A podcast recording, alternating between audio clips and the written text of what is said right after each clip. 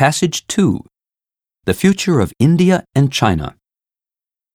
China and India will vault most other countries of the world to become economically dominant by mid century, but it is difficult to say which will be the most successful. At first sight, China seems to be gaining the advantage, but underlying factors of growth complicate the picture. Let's size up the rivals. When you arrive at New Pudong International Airport near Shanghai, China's financial capital, the world's fastest train takes you to the center of the city. Once you get to Shanghai, you will marvel at the skyscrapers. Contrast that with Mumbai, the financial capital of India.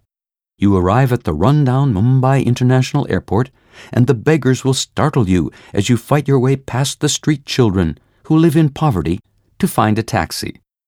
So, ranking the two countries on infrastructure, China is a clear winner. But three factors work in favor of India. First is knowledge of the English language, which gives Indians a comparative advantage in informational sciences and services. Second, India functions under a democracy with strong self esteem, and it enjoys an independent judiciary that can resist interference and prosecute those accused of corruption. Third is the strength of private enterprise and the comprehensive rule of law or regulation. Additionally, India's top universities are excellent, and the Indian Institute of Technology, IIT, rivals MIT in its ability to spawn top scientists.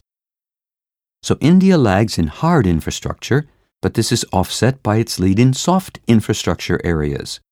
China has an edge at the outset of the earnest battle for future dominance, but India is gathering strength for round two.